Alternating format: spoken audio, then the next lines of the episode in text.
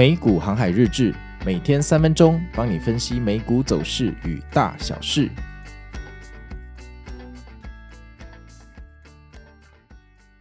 大家好，又到了我们今天的美股航海日志的时间了。那因为昨天七月四号是国庆日，没有开盘了，所以我们今天打算来回顾一下哦，就是过去这一阵子我们美股航海日志所预测的东西，还有我们到底是怎么抓到这一波反弹的。那首先呢，大家都知道五月哦，迎来了一个疯牛的行情啊，在英伟达也就是辉达的财报之后，大概呃台湾跟美国的股票都疯狂的往上涨哦，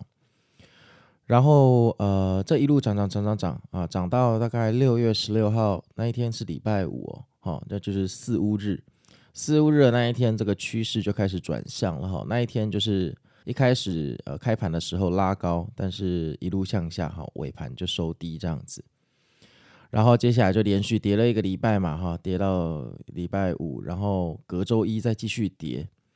那隔周一是六月二十六号啊，哦，那我在讲的时候，大家如果有空可以看一下那个 K 线图。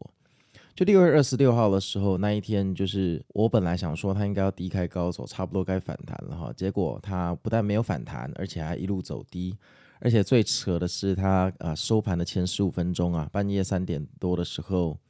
它一路收低到最低点了。那那个时候我就清了一些我手上的部位，我想说啊，趋势要向下，完蛋了，就 BBQ 了哈。但是依照我的经验，我知道这种呃尾盘砍到最低的这种做法哈，就尾盘收在最低的这种疯狂的做法，有时候是华尔街的陷阱啊，它隔天会拉高而且走高，所以我自己心里有一个心理准备。结果没想到隔天礼拜二真的给我开高，然后一路就往上拉，拉到尾盘去了。那我自己也是傻眼，但是没有关系。我们说过，我们有一个预测之后，我们要一个逃脱方案。在这个 case 里面，其实它的逃脱方案就是我预期它要开始走空，那结果它居然拉高，而且在开盘的前半小时就要高走，诶，这就是不符合我的预期嘛。那我的应变方案就是好，那就把部位买回来。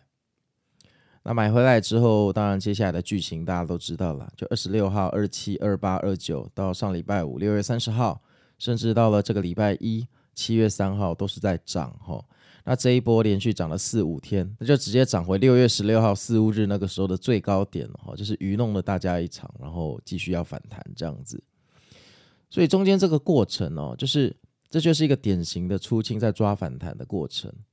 然后那个时候六月二十六号，我的预测，好预测它要走空，但隔天却大反弹的时候，就有网友问我说：“啊，版主，你不是说，呃，就是要走空了，怎么反弹了？”然后那个时候我去回复他留言，我跟他说我的 podcast 里面，就我每天这种三分钟的 podcast 啊、呃，有跟大家说，就是隔天有可能开高走高，所以大家还是要特别留意，因为这种陷阱我以前遇过，好，就真的遇到了，那遇到了就要处理哈。啊，千万不能跺脚生气，觉得昨天卖飞就等它回调再进场。结果你看它没有回调，就这样上去了。这是一个血淋淋的例子哦。我们别跟大盘作对，好，别跟大盘作对。那下次等到大盘回调的时候，我还是会做一样的事情。当这个图线走坏的时候，我一样会走人。但我这个走人哦，有时候一定会救到我的性命。那像上次没有救到我的性命，反而差点错过反弹，对不对？那隔天我发现事情不对，买回来就好了。那你说啊，中间哎，航海王，那你这样呃卖掉，那隔天又买回来，你不是说变低卖高买吗？